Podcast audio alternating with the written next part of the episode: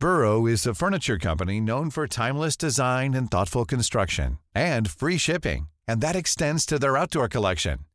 Their outdoor furniture is built to withstand the elements, featuring rust-proof stainless steel hardware, weather-ready teak, and quick-dry foam cushions. For Memorial Day, get 15% off your Burrow purchase at burrow.com slash ACAST and up to 25% off outdoor. That's up to 25% off outdoor furniture at burrow.com slash ACAST.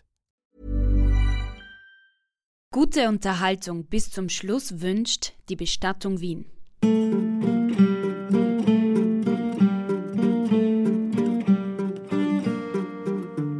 Dieser Fall ging nicht um einen Todesfall, sondern um die Frage, ob eine Frau, die bettlägerig war, ordentlich gepflegt wurde. Ein Arzt, der dort Kontrollen immer wieder durchgeführt hat, hat festgestellt, dass in diesem Aufliegegeschwür Fliegenmaden vorhanden waren. Auf den ersten Blick ein klarer Fall. Die Pflegerin und der Pfleger lügen und die Made ist das Beweisstück.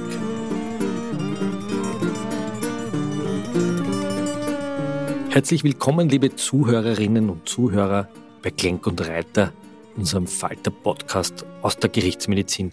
Wie immer sitzt neben mir Christian Reiter, Gerichtsmediziner. und ich bin Florian Klenk, Chefredakteur der Wiener Wochenzeitung Falter. Heute wollen wir mal nicht über Verbrecher reden und auch nicht über Heilige und auch nicht über Komponisten und Mumien, so wie in den anderen Folgen, sondern über etwas ganz anderes, nämlich ihre kleinen Assistenten und Helferlein, die Tiere. Haben Sie eigentlich ein Haustier, Herr Professor?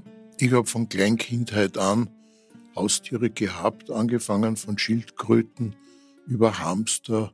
Ich habe Kalkwappen gezüchtet. Ich habe zum Ekel meiner Familie auch eine Hauswinkelspinne gehabt, die sich dann vermehrt hat und die ganze Wohnung mit ihren Nachkommen äh, kontaminiert hat. Äh, ich habe Katzen derzeit. Also das heißt, Haustiere waren bei mir immer ein Teil meines Lebens. Auch als Kind. Also Sie haben auch als Kind einmal Ja, ja, Tiere also ich- beobachtet. Ich bin auch als Kind äh, große Abschnitte äh, im ländlichen Bereich aufgewachsen, habe daher also auch mit der Landwirtschaft und mit den Tieren dort Kontakt gehabt und das hat mich immer fasziniert. Sie haben mir mal erzählt, dass Sie einen Hamster hatten Ja, ich hatte auch einen Hamster. und mit dem nach seinem Hinscheiden was gemacht haben. Naja, der Hamster hatte eine Tumorerkrankung und da ich damals schon Medizin studiert gehabt habe, hat mich selbstverständlich interessiert, was der Hamster für einen Tumor hat. Und was macht man als Gerichtsmediziner? Man obduziert den Hamster und macht mikroskopische Untersuchungen und stellt fest, was der Hamster für einen Tumor hat. Was hat er gehabt? Die Hamster haben seitlich am Rumpf Duftdrüsen und der hat von dieser Duftdrüse ein Karzinom bekommen. Das ist ein Hamster-Duftdrüsenkarzinom. Sowas gibt's, ja. Haben Sie als Kind eigentlich Tiere, also man schaut sich ja manchmal so Tiere an, die dann irgendwie verfaulen oder Frösche irgendwie auseinanderschneiden oder schaut sich Kuhaugen an. Haben Sie das als Kind auch gemacht? Ja, wenn es notwendig war. Also ich habe zum Beispiel mit großer Vorliebe, äh, wenn ich irgendwo im Wald einen Schädel gefunden habe von einem Hasen oder einem Reh oder von einem Frosch, dann habe ich das gesammelt. Und ich habe sie auch heute noch zum Teil in einer Vitrine. Ich war mal bei Ihnen zu Hause. Sie haben tatsächlich unglaublich viele Schädeln von Tieren, auch von Menschen. Wir haben einmal über diesen einen Menschen, den Sie da gefunden haben, gesprochen, der 3000 Jahre alt ist. Kälte, das können Sie in der Frage- und Antwortfolge nachhören. Aber Sie haben unglaublich viel Skelettfunde. Wieso findet man das? Ich habe noch, glaube einmal in meinem Leben ein Stück Knochen gefunden. Ich habe es Ihnen dann geschickt. Sie haben Mhm. gesagt, äh, anhand der Sägespuren kann man feststellen, dass es wahrscheinlich Schulterblatt von einem Schwein war. Schulterblatt von einem Schwein. Das heißt, das war irgendein Kotelett oder sowas. Oder was war das? Ja, also so ein braternes Schulterscherzel. Na, lange Rede, kurzer Sinn. Wir brauchen als Gerichtsmediziner auch ein bisschen ein Fachwissen in Zoologie. Es kommen immer wieder Exekutivbeamte und die wollen wissen, sind es menschliche Knochen, die bei Baggerarbeiten zum Beispiel gefunden werden und ob sie sich dafür steht, das überhaupt anzuzeigen bei der Staatsanwaltschaft oder nicht. Und wenn man denen dann mit einer gewissen Sicherheit sagen kann, ja, das ist also ein Schulterblatt von einem Schwein, dann erspart man sich selbstverständlich eine große Prozedur. Das heißt, der Gerichtsmediziner ist nicht nur auf den Menschen konzentriert, sondern der ist eingebettet in ein biologisches Umfeld. Weil die Tiere sozusagen den Leichnam besiedeln, weil die Tiere aber auch den Leichnam verzahnen können, äh, ja. anknabbern können, verschleppen können. Was können Tiere alles machen, wenn Sie so ein bisschen äh, Ja, das ist ein weites Land. Also ich denke zum Beispiel, dass Füchse Leichen benagen, aber auch, wenn diese Leichen schon ein bisschen faul sind, ganze Körperteile wegtransportieren können. Ich kann mich an einen Fall im Wienerwald erinnern, wo also mehrere Kilometer von der Auffindungsstelle des Leichnams der Kopf von Füchsen vertragen wurde. Da hat ein Schrebergärtler hat im, im Garten sich gefreut, dass junge Füchse gespielt haben mit einem Ball. Äh, und dann hat er nachgeschaut und dann hat sich herausgestellt, dass der Ball in Wirklichkeit ein Totenschädel, also ein nicht ganz abgenagter Totenschädel war. Äh, und hat das bei der Polizei angezeigt. Und dann hat man das Skelett gefunden, mehrere Kilometer entfernt von diesem Leichnam. Das heißt, Füchse können also auf relativ große Distanzen Körperteile von Menschen verschleppen. Wir haben auch im Wienerwald zum Beispiel Dachse. Dachse, die gerne auch im Umfeld mit Füchsen leben. Meistens graben die Dachse die Bauten und die Füchse wohnen als Untermieter drinnen. Wenn ein Dachs äh, ein Skelett findet, dann zerknackt er mit seinen Zähnen die Röhrenknochen und saugt das Knochenmark heraus, ähnlich wie es die Hyänen tun, äh, und ernährt sich teilweise von Leichen und kann massive Schäden an Skeletten dadurch hervorrufen. Wir widmen uns heute einem Tier, das auch gerne andere Tiere aussaugt, sagen wir es einmal so, so laienhaft, und werden uns jetzt einem Fall widmen, der eigentlich gesellschaftspolitisch sehr relevant war, ein Fall in einem Pflegeheim in Niederösterreich. Vielleicht um das ein bisschen vorauszuschicken, viele Leute haben vielleicht Angehörige in Pflegeheimen und haben Angst, dass diese Leute nicht ordentlich gepflegt werden. Es gab ja, wir haben eine Folge über Leinz gemacht, über die sogenannten Mordschwestern von Leinz. Ähm, wir haben über das Pflegeheim in Kirchstetten gesprochen, wo Pfleger verurteilt wurden und Pflegerinnen. Ähm, dieser Fall ging nicht um einen Todesfall, sondern um die Frage, ob eine Frau, die einen Schlaganfall erlitten hat und die bettlägerig war, ordentlich gepflegt wurde. Ja, diese Frau wurde in diesem Pflegeheim betreut, äh, hatte durch die lange Liegedauer im Bett das, was man leider Gottes nicht verhindern kann, was immer wieder passiert, nämlich sogenannte Druck- oder Aufliegegeschwüre äh, an der Hüfte. Äh, und ähm, diese Geschwüre mussten betreut werden im Sinne von äh, Verbandwechsel, äh, entsprechende Wundreinigung. Und das ist der, der sogenannte Dekubitus, oder die Dekubituspflege, ja. Und ähm, e-, eines Tages hat ein Arzt, der dort äh, Kontrollen immer wieder durchgeführt hat oder führen musste, festgestellt, dass in diesem Aufliegegeschwür ähm, Fliegenmaden vorhanden waren. Das heißt, die Kontrolle hat eigentlich funktioniert. Der Arzt schaut nach und sagt, da ist irgendwas passiert. Diese Frau ist offensichtlich nicht ordentlich gepflegt worden. Weil die Fliegenmaden eine Länge von ungefähr sieben Millimetern hatten. Das ist schon relativ lang eigentlich. Ja, das heißt, die haben in diesem Geschwür gelebt. Das heißt, in diesem Verband oder in diesem, ja. was immer das war. Unter der Windelhose, Windelhose der und Verband, ja. Sind Fliegenlarven, der Arzt merkt es und er zeigt an. Er macht eine Strafanzeige. Er zeigt an, weil er der Meinung war, dass äh, diese Fliegenmaden äh, eine Länge hatten, die mit einer regelmäßigen Pflege dieser Patientin nicht in Einklang zu bringen wäre. Das ist einmal bemerkenswert. Und jetzt kommt die Staatsanwaltschaft und diese Pflegerinnen und Pfleger, die dort arbeiten, sind jetzt eigentlich von einer existenziellen Gefahr bedroht, nämlich dass sie verurteilt werden, möglicherweise wegen fahrlässiger Körperverletzung oder vorsätzlicher Körperverletzung oder wegen Quälen einer ihnen anvertrauten Person. Also da geht es wirklich um eine Existenz. Die können dort den Job verlieren, es kann an die Medien gelangen. Also eine vielleicht auf den ersten Blick kleine Sache, aber für die Betroffenen doch sehr groß, vor allem auch für die Verwandten. Dieser Arzt hat im Rahmen seines Studiums gelernt, nämlich auch im Rahmen der Gerichtsmedizin, weil dort wird über Maden gelehrt. Und ich habe es auch so gelernt, äh, dass diese Maden einen Millimeter pro Tag wachsen. Und das bedeutet, dass diese Wunde seit einer Woche nicht gepflegt wurde. Und das wäre strafbar. Ja, und das ist selbstverständlich äh, strafwürdig. Er hat aber nicht bei Ihnen gelernt, weil Sie beschäftigen sich, wie unsere Zuhörerschaft ja weiß, professionell mit Fliegenmaden. Ich durfte sie, als sie noch am Gerichtsmedizinischen Institut gearbeitet haben, da mal in so einem Kammerl am Ende des Ganges, wie man so schön sagt, da hat es auch ein bisschen gemüffelt da drinnen, besuchen, wo es gesummt hat und sie haben dort Fliegenlarven gezüchtet. Und jetzt sind Sie von der Staatsanwaltschaft beauftragt worden, ein Gutachten zu erstatten. Was macht man da? Man nimmt dann diese Maden mit oder wie kann ich mir das konkret vorstellen? Gehen ja, Sie zu der, zu der, Frau, interviewen Sie diese Frau, reden Sie mit ja, ihr? Sie wissen ja, wie das mit Aktenläufen bei der Justiz ist, nicht? Bis der Sachverständige bestellt wird, vergehen oft Tage oder Wochen.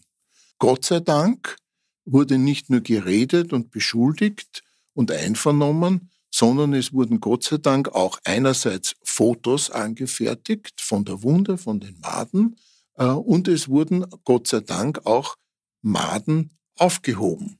Sie wurden zwar nicht aufgehoben im Sinne, dass man sie weitergezüchtet hat, damit man sehen kann, was wird das für eine Fliegenart, aber man hat sie in Formaldehyd, das ist Konservierungsmittel, das man in der Medizin verwendet, wenn man Gewebsproben aufhebt, wurden ein paar Maden in Formaldehyd geworfen äh, und dort abgetötet. Und das hat man mir zur Verfügung gestellt als Grundlage meines Gutachtens. Und die Frage war jetzt, liegt da ein, eine Straftat vor oder nicht? Es war analog der Fragestellung, so wie wir es als Gerichtsmediziner immer wieder haben, wenn Fliegenmaden auf einer Leiche liegen, wann sie an die Eier gelegt worden. Genau, jetzt muss man dazu sagen, die Pflegerinnen und Pfleger haben sich als nicht schuldig verantwortet und haben gesagt, das stimmt überhaupt nicht. Wir haben am Frau, Tag zuvor Verbandwechsel. Wir haben Verbandwechsel gemacht. Und die Fliegenmaden haben aber sozusagen. Eine Länge von sieben Millimeter. Das heißt, das passt nicht zusammen. Auf den ersten Blick ein klarer Fall. Die Pflegerin und der Pfleger lügen und die Made ist das Beweisstück. Genau. Und ich habe mir also diese Maden dann mikroskopisch angesehen äh, und konnte also feststellen, dass diese Maden zu der Familie der Fleischfliegen gehört. Ernst Molden spricht hier Vorankündigung für meine Abschlussballade. Wenn das Leben und der Tod irgendwas gemeinsam haben, dann ist es das Feuchte, es Feichte, wie man in Wien sagt. Und dem Feichten ist heute unser Abschlusssong in einer guten halben Stunde oder so gewidmet. Liopygia acryrostoma, habe ich das richtig ausgesprochen? Liopygia acryrostoma, ja. Das könnte diese Spezies gewesen sein. Fleischfliege, jetzt machen wir einen kurzen Exkurs. Es gibt offensichtlich verschiedene Fliegen. Es gibt Schmeißfliegen, haben wir gelernt. Die Schmeißfliegen sind diese schön metallisch glänzenden, diese grünen und diese blau metallisch glänzenden. Warum heißen die so? Weil sie ihre Eier als Ballen hinschmeißen. Also Geschmeiß. Das Geschmeiß ist ein Eiballen. Gut, was gibt es noch für Fliegen? Und dann gibt es zum Beispiel auch die Fleischfliegen. Die Fleischfliegen sind eine sehr mühsame Gruppe von Fliegen, weil wir alleine in Europa 2500 verschiedene Arten haben. Und die unterscheiden sich voneinander durch so minimale morphologische Gegebenheiten, dass es, wenn man nicht gerade ein Spezialist dafür ist, fast nicht möglich ist, festzustellen, ob das ein Pudel oder ein Dackel ist, wenn man jetzt von den Arten oder Rassen sprechen möchte. Die Identifizierung einer Fleischfliegenart gelingt nur, wenn man von den ausgewachsenen Fliegen, also die Geschlechtstiere, bei den männlichen Fliegen die Genitalien untersucht, weil die Fliegen haben ein System nach dem Schlüssel-Schloss-Prinzip, dass also hier eine Artenvermischung nicht stattfinden kann, weil das männliche Genitale so gebaut ist, dass es nur zum weiblichen Genitale der gleichen Art passt. Und das wissen die Fliegen offensichtlich. Ja, sie probieren es aus. aus. Sie probieren es aus, aber in, Fliegen sind ja doch relativ sehr untriebig. Aber äh, sie probieren es aus und wenn die Ankoppelung nicht funktioniert, dann suchen sie sich einen anderen Partner. Das heißt, wir haben 2500 verschiedene Fleischfliegenarten mit 2500 verschiedenen Genitalkonstellationen. Und die Fliegen müssen das sozusagen dauernd ausprobieren, welche Fleischfliegenart zu ihnen passt. Das ist sehr aufwendig, ja. Davon lernt man eigentlich in der Schule nie was, obwohl man dauernd Fleischfliegen wahrscheinlich sieht, aber man also hat keine Fle Ahnung. Sie werden jetzt fragen, wie schaut die Fleischfliege aus, nicht? Also die Fleischfliege ist eben keine metallisch glänzende Fliege. Die Fleischfliegen sind große, eher pelzig graue Fliegen, etwas größer meistens als die Schmeißfliegen, haben oft rote Augen und haben so einen schachbrettartig gemusterten Hinterleib. Äh, und ähm, diese Fliegen haben eine ganz eigentümliche Fortpflanzungsstrategie. Jetzt muss man dazu sagen, dass man wahnsinnig wenig weiß eigentlich über die Fortpflanzungsstrategien der Schweißfliegen. Es hat sich eigentlich erst in den letzten 30, 40 Jahren hier auf diesem Gebiet wissenschaftlich etwas getan. Was mich immer wieder verwundert, ich habe einmal so ein kleines Büchlein über Fliegen gelesen, dass wir wahnsinnig wenig über diese Tiere wissen. Obwohl wir dauernd von Fliegen umgeben sind, wissen wir eigentlich ganz wenig über Fliegen. Wir erschlagen sie gerne und wir wir finden sie lästig. Wir finden sie lästig. Wir bewerten sie als unhygienisch und abscheuungswürdig. Ja? Aber wir wissen eigentlich überhaupt nicht, wie sie sich vermehren. Und wenn man sich aber damit beschäftigt, wie das eine Dissertation im Jahr 2002 gemacht hat, dann taucht man auf einmal ein in ein unglaubliches Wunder, das auch in diesem Fall des Pflegeheims der Schlüssel zur Lösung war. Genau. Und dieses Wunder, über das müssen wir jetzt sprechen, weil das hat mich wahnsinnig fasziniert. Ja, also diese Fleischfliegen äh, haben eine Strategie entwickelt, dass sie keine Eier legen, sondern lebendgebärend sind. Was sie unterscheidet von den Schmeißfliegen, die die Eier schmeißen. Die Schmeißfliegen legen Eier und diese Eier sind aber wahnsinnig gefährdet, weil die Ameisen Fliegeneier lieben. Und wir erleben das als Gerichtsmediziner immer wieder, dass wenn also ein größeres Konvolut an Fliegeneiern auf einer Leiche sind, dann sind die Ameisen schon da und die holen sich die Eier und verfüttern sie wieder an ihre Nachkommen und können daher ganz große Populationen von Fliegeneiern einfach entfernen. Was die Ursache dafür ist, dass Fliegen ihre Eier oft in feuchte Regionen genau. legen. Das heißt, die Schmeißfliegen legen ihre Eier gerne in Nasenöffnungen, Augenwinkeln, in Wunden oder auch in den Genital-Analbereich, weil die Eier ein gewisses Maß an Feuchtigkeit brauchen, sonst vertrocknen sie. Aber andererseits wieder auch, weil die Ameisen es nicht gern haben, nasse Füße zu kriegen. Damit schützen sie ihre Eier auch vor den Ameisen. Das ist eine Strategie. Die andere Strategie ist, wenn man überhaupt keine Eier legt, sondern schon lebende Maden legt, die dann, wenn die Ameisen kommen würden, davonrennen können. Das heißt, die legen sozusagen die Eier in sich selbst, dort werden Die befruchten Larven. ihre Eier im Körper, lassen die Eier ungefähr einen Tag im Körper reifen und legen dann die lebenden Maden direkt auf das Substrat, das sie für geeignet empfinden, wo ihre Nachkommen heranwachsen sollen. Und jetzt habe ich gelernt durch einen Aufsatz, dass die Fleischfliegen die Eier oder die Larven dann ablegen, wenn es regnet. Viele, nicht alle, aber viele Fleischfliegenarten haben hier in der Natur eine Fortpflanzungsstrategie entwickelt, mit der der Mensch eigentlich nur am Rande etwas zu tun hat.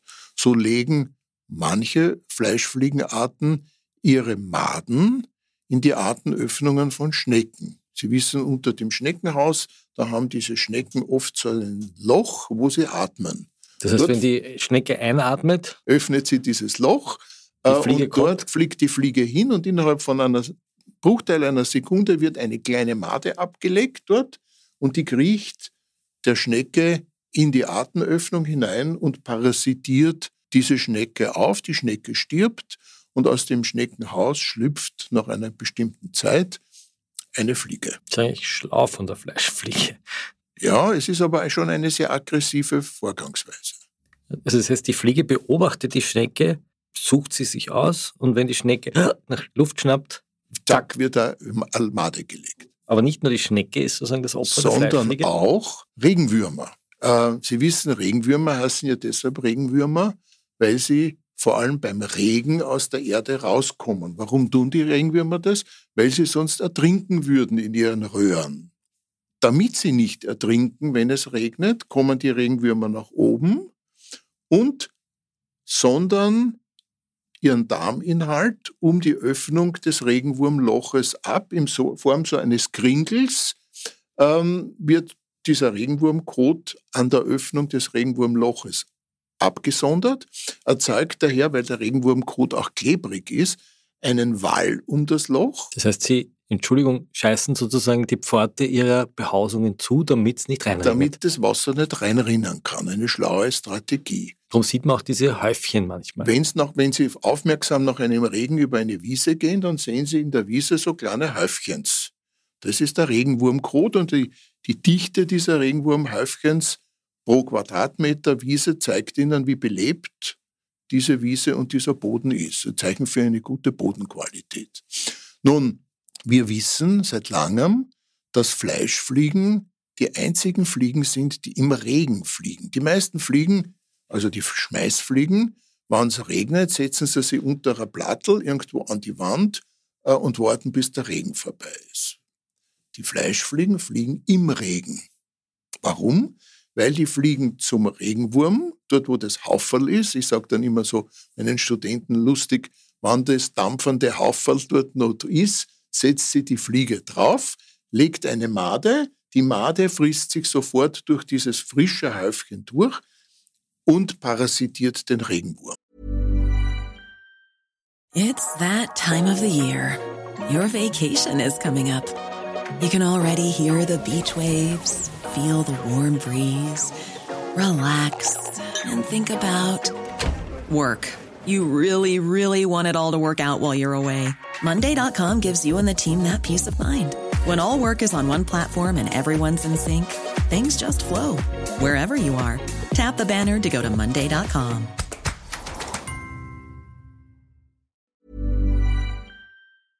Das heißt, die Fleischfliege dringt in den Regenwurm hinein. Dringt in den Regenwurm ein und frisst ihn auf. Und nach einer Zeit kommt aus diesem Regenwurmloch eine Fliege. Gleich eine ziemlich fiese Fliege. Frisst Ja, relativ große Tiere auf. Relativ große Tiere, ja. Im Vergleich zu ihren eigenen Größe, ja. Aber das heißt, dass die Fleischfliege offensichtlich wissen muss, wann es am nächsten Tag regnet, weil sie sonst nicht diese, das Ei sich Befruchtet. befruchten lassen würde, Das das, am nächsten Tag eine Larve ist. Das ist eines der ganz großen Rätsel in der Biologie, die noch nicht gelöst ist. Denn die Fleischfliege muss ungefähr einen Tag, bevor sie die Made legen muss, denn die kann die ja nicht ewig da in ihrem eigenen Körper aufheben, muss die ungefähr einen Tag vorher das Ei befruchten, es im eigenen Körper sozusagen ausbrüten und muss aber genau wissen, dass morgen es regnen wird. Das heißt, sie kann das Wetter bereits einen Tag voraus, voraussagen. Was für Meteorologen eigentlich fein wäre, wenn sie feststellen könnten, wann sich Fleischfliegen befruchten. Und da haben die Fleischfliegen das gleiche Problem wie die Meteorologen. Sie können nur ganz grob kalkulieren. Morgen wird's regnen. Wir befruchten jetzt ein Ei. Aber wenn der Regen jetzt zwei, drei Kilometer entfernt vorbeizieht und es regnet nicht, dann hat diese Fleischfliege ein Problem, weil sie in ihrem Körper legefertige Maden hat, die sie jetzt nicht in Regenwürmer absetzen kann, weil die nicht da sind. Und jetzt gehen wir in das Pflegeheim nach Niederösterreich. Mhm. Es ist ein schwüler Tag. Es könnte sein, dass es am nächsten Tag regnet. Und das Fenster ist offen, wie man rekonstruiert hat. Man hat gelüftet. Weil man halt einfach, weil es dort muftelt, auch lüften muss. Und jetzt kommt so eine Fleischfliege. Und hat einen ungeheuren Legedruck, nämlich sie muss ihre Babys loswerden. und fliegt hinein in das Pflegeheim und setzt sich Auf den Rand der Windelhose dieser Frau. und setzt dort ihre Maden ab, äh, die dort riechen oder die Mamafliege weiß schon, da gibt's was, da gibt's eine Wunde, da könnten meine Maden äh, Futter finden, und legt nicht Eier ab, sondern, Sondern- Maden. Und diese Maden haben welche Länge? Also so eine Fleischfliegenmade ist ungefähr zwei Millimeter groß. Wie schnell wächst jetzt? Das ja, jetzt wir die haben also, Frage. wir haben auf der Gerichtsmedizin, weil wir uns ja nicht nur mit den Fliegenmaden beschäftigen, die auf Leichen vorkommen, haben wir also auch Fleischfliegenmaden gezüchtet. Und da stellt sich heraus, dass diese Fleischfliegenmaden, ich würde fast sagen, explosionsartig innerhalb der ersten zwei Tage wachsen. Das heißt nicht so langsam, wie es bei den Schmeißfliegen der Fall ist, sondern die können tatsächlich innerhalb von 24 Stunden ebenso eine Länge von 7 mm erreichen. Das heißt, ein Tag, fünf Millimeter In diesem Fall 2 mm war sie schon groß Genau. und 5 mm kann sie in 24 Stunden wachsen. Das bedeutet, dass die Schlussfolgerung, die Maden wachsen einen Millimeter pro Tag, nicht für die Fleischfliege gilt. Und tatsächlich konnten wir rekonstruieren, dass an dem Tag, an dem diese Maden auf die Windelhosenrand abgelegt wurden, eine Schlechtwetterfront in unmittelbarer Nähe dieses Pflegeheimes vorbeizog, aber es hat dort nicht kränkt. Und die Mamafliegen waren daher gezwungen, entweder eine Schnecke zu finden oder äh, so eine Wundkonstellation, damit sie ihre Nachkommen weiterbringen. Das heißt, im Zweifel für den Angeklagten war diese Made nur 24 Stunden lang oder diese Larve nur 24 Stunden lang in dieser Windelhose. So ist es. Das heißt, Wir haben keinen Hinweis dafür gewonnen, dass hier irgendwelche pflegerischen Vernachlässigungen stattgefunden haben, weil es sich hier um ein, genau eine Spezies gehandelt hat, die eine ganz andere Entwicklungsdynamik hat, als wir es von anderen Fliegenarten kennen. Staatsanwaltschaft hat das Verfahren eingestellt. und der Arzt hat gelernt, dass sein gerichtsmedizinisches Skriptum veraltet war. Das heißt, wenn Sie das nicht untersucht hätten, wäre möglicherweise diese Pflegerin oder der Pfleger verurteilt worden. Das heißt, ein Gerichtsmediziner muss wissen, wie sich eine Fleischfliege vermehrt und das erklärt, warum Sie dieses Labor mit den Fliegenlarven haben. Herr Professor, wir haben wieder viel gelernt. Ich kann mir Fliegen nicht mehr so unbefangen anschauen. Sie sind ein Faszinosum. Ihnen danke fürs Zuhören.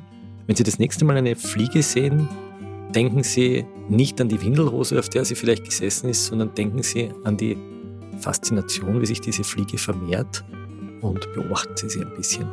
Danke fürs Zuhören. Ich freue mich schon auf die nächsten Geschichten. Bleiben Sie am Leben und bleiben Sie uns gewogen. Dankeschön. Wir haben auch heute wieder ein Musikstück für Sie vorbereitet. Ernst Molden hat eine ganze Platte eigens für diesen Podcast komponiert. Mördernummern heißt das Werk und Sie können die CD exklusiv im Faltershop bestellen unter faltershop.at slash molden. Sie hören jetzt Es Feichte von der Platte Mördernummern von Ernst Molden. Es Fechte wird die überall kriegen, hilft kein Verstecken, hilft kein Lieren. Du magst auf Feier und die Tier hast zu. Es Fechte gröt danach und gibt keine Ruhe. Mm. Es Fechte gröt danach und gibt keine Ruhe.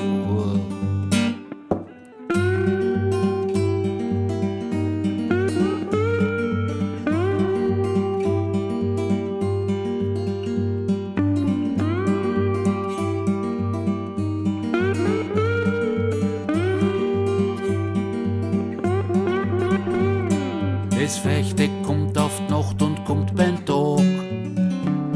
In Fechten ist egal, wann's keiner mag. Schlaft rund am Flussgrund wie ein böser Bär. Es ist da, als ob's nie weg gewesen wär.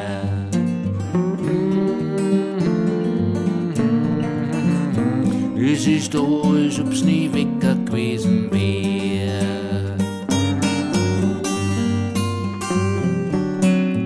Sie hörten Klenk und Reiter, den Falter-Podcast aus der Gerichtsmedizin mit Originalmusik von Ernst Molden, Regie und Produktion von Miriam Hübel, Audiotechnik von Philipp Dietrich. Und wenn Sie uns mit einem Abo unterstützen wollen, können Sie das unter abo.falter.at mit wenigen Klicks tun. Schalten Sie wieder ein. Bis zum nächsten Mal. Es fechte Arbeit untern alten Laub. Es fechte Wund in Kosten und in Grab. Von Fechten kannst nicht flüchten in ein Boot. Es riecht nach Lehm und fährt nach Tod, ja.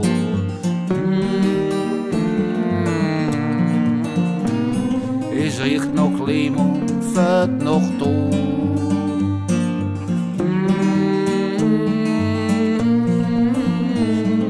ich richt noch